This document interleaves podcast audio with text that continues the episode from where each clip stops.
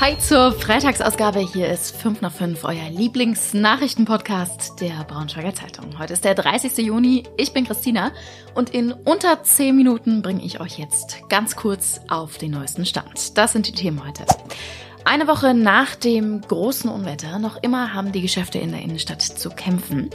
Der Spielplan für die zweite Bundesliga ist seit heute online und damit steht jetzt auch fest, wann Derby ist. Und es ist mega viel los am Wochenende, die Highlights.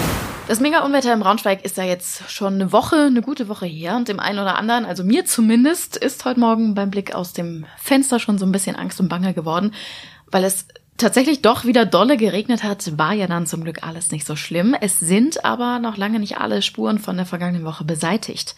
Unser Kollege Joschka Büchs hat sich in der Innenstadt mal umgeschaut und auch umgehört. Und da sieht es nämlich teilweise echt noch richtig wüst aus. Also ihr habt ja vermutlich alle die Videos gesehen, wie hoch das Wasser da teilweise gestanden hat. Es waren bis zu 50 Zentimeter stellenweise, also so kniehoch. Und in den Kellern hat das Wasser auch einfach mega viel zerstört. Also ganz egal, ob das jetzt Verstärkerboxen waren, zum Beispiel bei Barnabys Blues Bar im Magniviertel oder Medikamentenvorräte, zum Beispiel in der Kaspari-Straße, da in der Apotheke. Oder auch der Teppich in der Buchhandlung Graf, der muss jetzt komplett neu gemacht werden, da im Erdgeschoss. Also da ist echt viel, viel kaputt gegangen und da steht auch echt jetzt noch viel an. Einige Geschäfte und Bars, die mussten am vergangenen Wochenende ja zubleiben. Das zumindest sieht jetzt diese Woche schon besser aus. Aber es gibt natürlich immer noch eine ganze Menge Baustellen und nicht überall ist alles perfekt. Wir verlinken euch Joschkas Text auf jeden Fall in den Shownotes. Da findet ihr nochmal eine genaue Übersicht, wie es den Geschäften in der Innenstadt gerade so ergeht. Heute um 12 sollte es eigentlich soweit sein. Da sollte man den ersten Blick sozusagen auf den Spielplan in der zweiten Liga erhaschen können. Äh, es gab eine kleine Panne und das Ganze war ein bisschen früher schon online. Das hatten wir tatsächlich diese Woche ja schon mal mit dem neuen Eintracht-Trikot. Lars Rücker aus der Sportredaktion sitzt jetzt bei mir. Was ist denn da los? Ich weiß es auch nicht, ähm, aber ich denke mal, die Fälle sind ein bisschen unterschiedlich gelagert. Ähm, beim Trikot hat irgendjemand irgendwo was abfotografiert und beim Spielplan wurde einfach eine PDF-Datei zu früh irgendwo geteilt, kursierte dann auf Twitter ebenso wie das, das Trikot. So war es für uns ein bisschen entspannter, aber am Spielplan ändert sich ja so gesehen nichts. Die Eintracht startet gegen Kiel, eine Woche später geht's gegen Magdeburg und dann kommt das Schalke-Doppel im Pokal und in der Liga. Das heißt, also ich habe auch schon mal drüber geguckt, so gerade so Ende der Hinrunde, da kommen ja schon auch so ein paar Knallerspiele so hintereinander, ne? Also erst irgendwie Derby, dann Osnabrück, dann Hamburg. Das wird schon eine anstrengende Nummer, oder? Ja, erstmal ist der Start wieder anspruchsvoll. Zwar nicht so anspruchsvoll wie in der letzten Saison, aber ähm, ich glaube, das ist jetzt eine absolute Floskel, aber in der zweiten Liga gibt es kaum oder keine einfachen Gegner. Ähm, und dann kurz vorm Winter sollte die Mannschaft sich eigentlich gefunden haben, sollte eingespielt sein.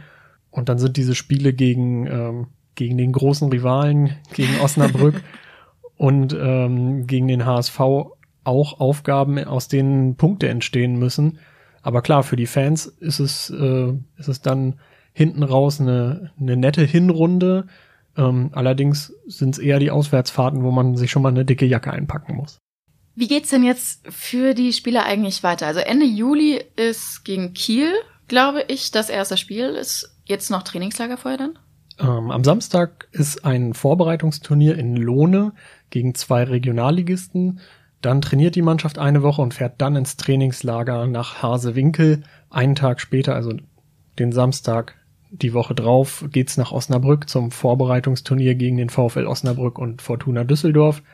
Und ähm, dann stehen auf jeden Fall noch zwei hochkarätige Testspiele gegen Hapoel Tel Aviv und Betis Sevilla an. Zwei internationale Erstligisten. Das äh, wird auf jeden Fall spannend. Da können sich die Fans drauf freuen.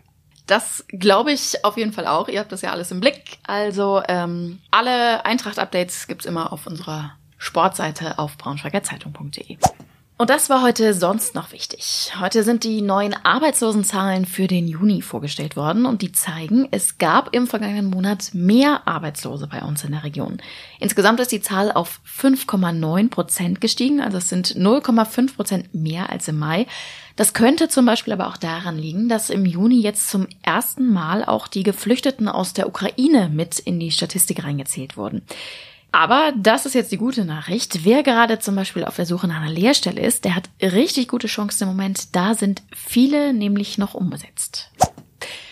In Wolfsburg, da hat es schon wieder einen Vorfall mit der Büste von Ferdinand Porsche gegeben. Die steht ja da vor dem Rathaus. Da hat ja letztens schon mal jemand einen Zettel dran gehängt. Da haben wir auch schon mal hier im Podcast drüber gesprochen. Dieses Mal ging es jetzt tatsächlich einen Schritt weiter. Ein Unbekannter oder eine Unbekannte hat die Büste nämlich mit roter Farbe bemalt und dem Gesicht von Ferdinand Porsche äh, ja doch einen sehr markanten Bart verpasst. Der soll natürlich an Adolf Hitler erinnern. Und drunter stand dann, so gedenkt man Nazi-Verbrechen. Auch dieses Mal hat es wieder ein Bekennerschreiben gegeben, das auch an unsere Redaktion ging und in dem steht, äh, dass der oder die Verfasserin sinngemäß jetzt der Meinung ist, äh, die Stadt würde die Wolfsburger Nazi-Vergangenheit nicht ausreichend aufarbeiten. Davon kann man halten, was man will. Das Ganze muss aber jetzt natürlich erstmal aufwendig gereinigt werden. Und die Stadt überlegt jetzt sogar, ob sie die Büste nachts einpackt, äh, wirklich, damit sowas nicht nochmal passiert und man sich eine Menge Kosten spart. Und ich habe es eingangs schon angekündigt, es ist dieses Wochenende wirklich mega viel los bei uns in der Region. Ich weiß mm, gar nicht so richtig, wo ich anfangen soll mit den Highlights, deswegen starten wir einfach mal in Wolfsburg. Da wird nämlich der 85. Stadtgeburtstag gefeiert. Jetzt gerade so pünktlich zum Feierabend, 17 Uhr geht's los. Und eigentlich ist bis Sonntag dann auch Nonstop-Programm mit unterschiedlichen Workshops, Bühnen und, und, und. Und Highlights sind sicherlich auch morgen Abend die Sportfreunde Stiller. Die treten für euch völlig kostenfrei auf der Bravo-Bühne am Nordkopf auf. Und ein kleiner Tipp noch, schaut gern auch mal auf dem Insta-Kanal der Wolfsburger Nachrichten vorbei. Da gibt's ein Gewinnspiel zusammen mit dem Ritz Carlton, passend zum Stadtgeburtstag. Das lohnt sich auf jeden Fall.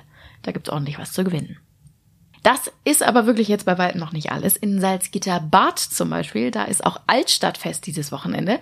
Das hat ja jetzt aufgrund Corona etc. so ein paar Jahre lang nicht stattgefunden. Und ich habe das heute schon bei den Kollegen hier gehört. Da sind alle richtig heiß drauf, dass das jetzt endlich wieder losgeht. Das scheint eine große Sause zu sein. Ich war ehrlich gesagt noch nie da, aber äh, großes Thema heute. Viele, viele äh, von meinen Kollegen, äh, unseren Kollegen wollen da vorbeigucken am Wochenende. Und das Programm, das verlinken wir euch natürlich in den Show Notes.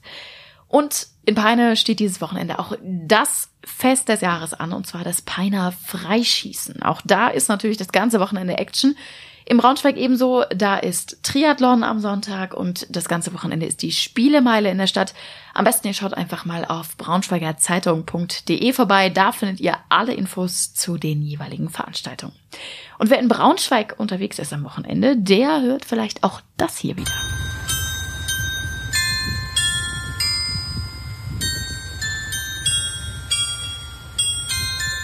Das ist das Glockenspiel am Ringerbrunnen.